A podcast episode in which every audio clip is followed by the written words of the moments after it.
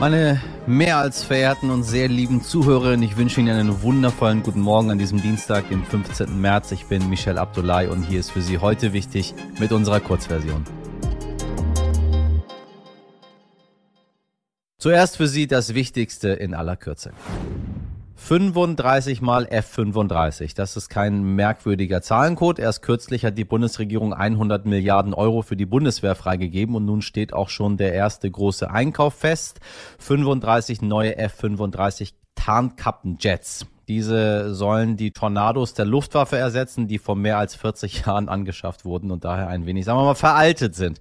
Gott sei Dank, meine Damen und Herren, Gott sei Dank. Wenn ich über was dankbar bin, ist, dass Kriegswaffen gar nicht zum Einsatz kommen. Sollen die verschrotten irgendwo. Über die Kosten ist bisher noch nichts bekannt. Brisant ist der Einkauf aber deshalb, weil die F-35-Jets vor allem für die sogenannte nukleare Teilhabe Deutschlands wichtig sind. Bei diesem Abschreckungskonzept der NATO können deutsche Kampfflugzeuge nicht nur mit US-Atombomben ausgerüstet werden, sie sollen diese auch abwerfen. Auch da wollen wir hoffen, dass die F-35 Jets in 40 Jahren dann, ohne je in Einsatz gewesen zu sein, wieder in Rente gehen. Gestern reiste Kanzler Olaf Scholz zu seinem bisher fünften Antrittsbesuch außerhalb der Europäischen Union. Dieses Mal ging es für Kanzler Scholz in die Türkei, wo sein Treffen mit Präsident Recep Tayyip Erdogan ganz im Zeichen des Ukraine-Krieges stand. Das Ergebnis kurz und knapp. Beide Staaten arbeiten weiter zusammen und die Türkei will nicht ausschließen, in Zukunft wieder Waffen von Russland zu beziehen. Hm. Der Freedom Day am Sonntag rückt immer näher und am morgigen Mittwoch sollen die dazugehörigen Änderungen im Infektionsschutzgesetz offiziell festgehalten werden. Morgen berät nämlich der Bundestag über die gemeinsamen Pläne von Bundesgesundheitsminister Karl Lauterbach und Justizminister Marco Buschmann. Und natürlich gibt es schon jetzt Kritik, während alle nämlich immer nur lockern, lockern, lockern wollten, fordert nicht nur die SPD-Chefin Saskia Esken jetzt wieder einen ausreichenden Basisschutz. Heißt übersetzt, gesetzt, Masken sollen an vielen Orten eben doch bleiben. Und falls Sie aus Hamburg kommen, meine Damen und Herren, unser Bürgermeister sieht das Ganze ja noch ein bisschen härter als andere. Ich glaube, Freedom ist hier erstmal nicht in Sicht. Die Spritpreise steigen weiter an und mit ihnen werden auch die Stimmen nach einer Sprit Preisbremse immer lauter. Und inzwischen hat auch Bundesfinanzminister Christian Lindner eingelenkt und erklärt, er wolle Autofahrende mit einem Tankzuschuss entlasten. Doch wie genau er das machen möchte, ist noch ein Rätsel. Wir haben mal für Sie nachgeprüft. Es gäbe da nämlich drei mögliche Stellschrauben, um die Benzinpreise runterzukriegen.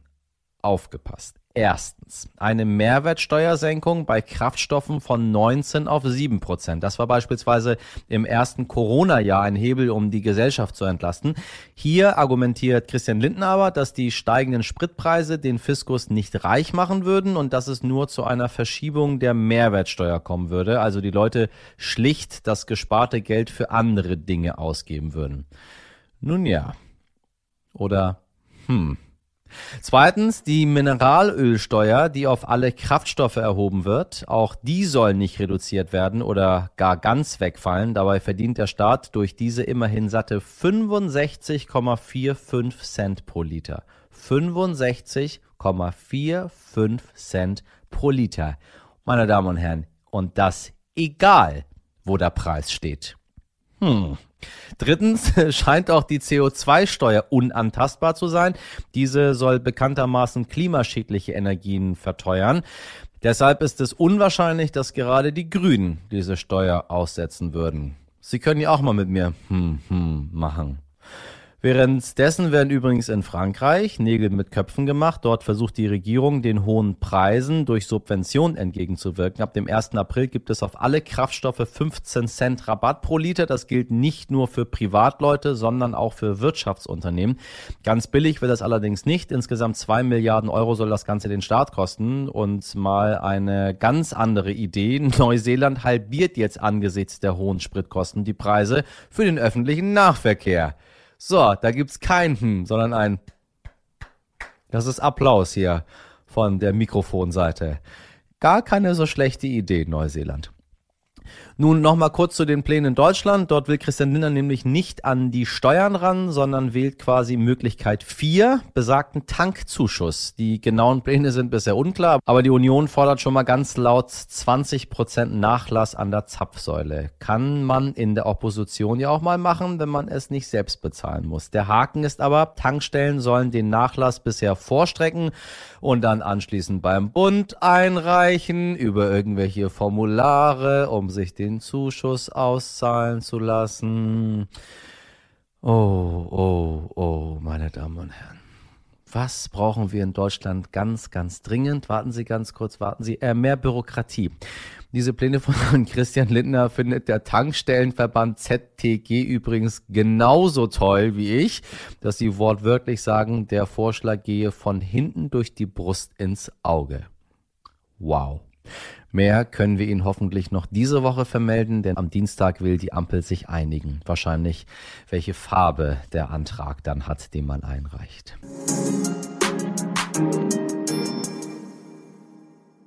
Liebe Hörer, 37 Millionen Menschen lebten noch am 24. Februar in der Ukraine. Nun sind etwa 2,8 Millionen davon geflohen, mussten sich zumindest vorerst ein neues Zuhause suchen.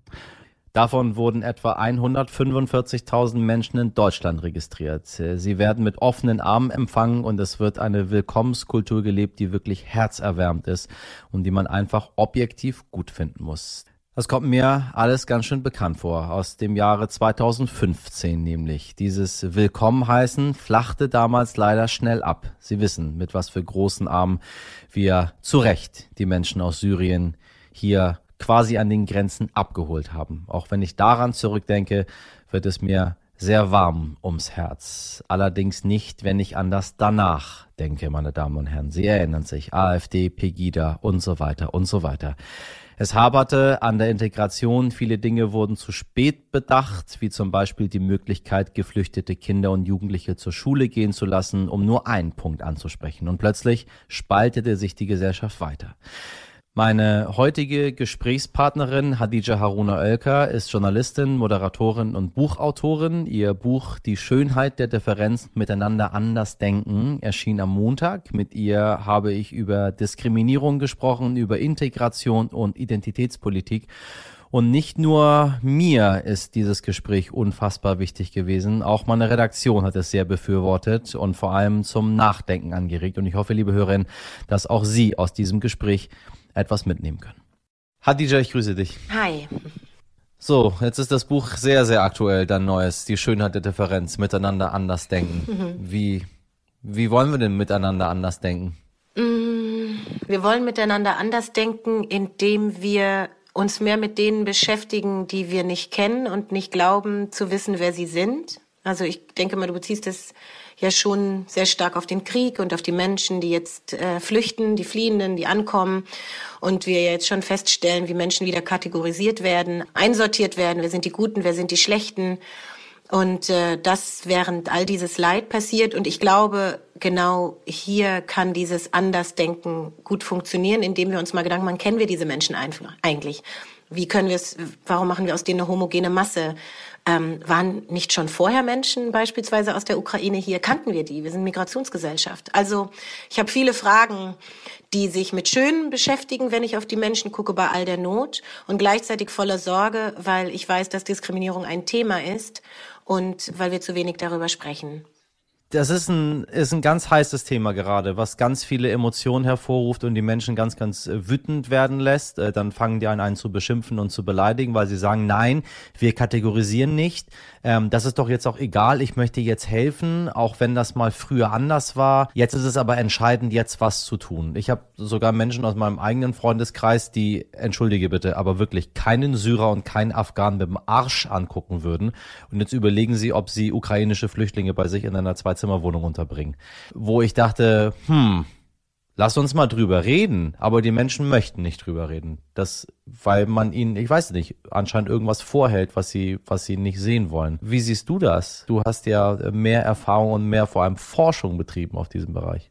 Naja, sagen wir es mal so eher, also Forschung, ich trage ja das Wissen zusammen von vielen Menschen, die sich schon lange damit beschäftigen und füge dann meine, habe meine eigenen Gedanken dazugefügt oder das, was ich beobachte Also das, was wir beobachten, ist Rassismus und Rassismus ist schwer zu benennen in Zeiten der Not, wo einfach eine faktische Tatsache ist, dass Hilfe gerade im Vordergrund steht.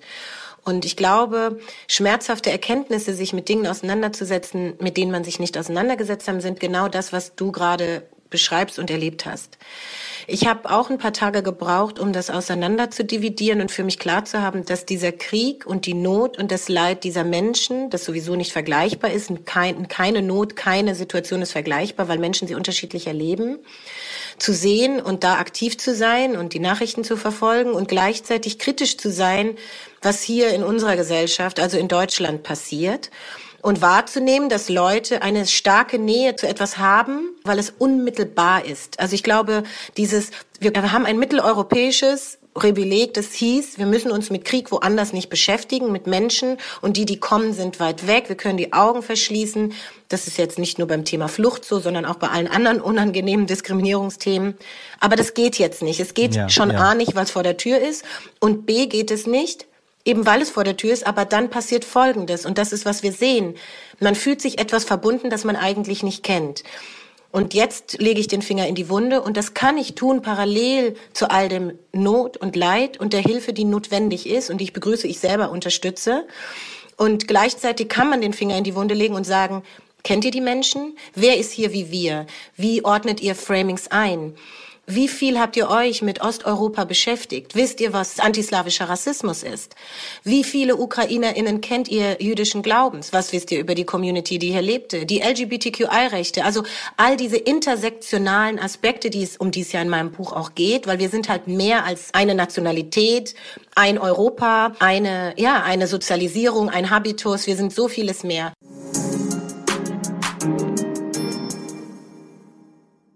Das war heute wichtig in der Kurzversion und es gibt natürlich auch eine lange Version für Sie. Dort können Sie dem ganzen Gespräch mit Hadija Haruna Oelker lauschen und das empfehle ich Ihnen, meine Damen und Herren, wirklich, wirklich, wirklich von ganzem Herzen. Apropos Empfehlungen, die können Sie natürlich immer aussprechen, wenn Sie sich über diesen Podcast hier unterhalten. Schreiben Sie auch gerne uns, was Sie so bewegt an heute wichtig at stern.de. Bis dahin wünsche ich Ihnen einen wunderbaren Dienstag. Machen Sie was draus. Bis morgen, Ihr Michel Abdullahi.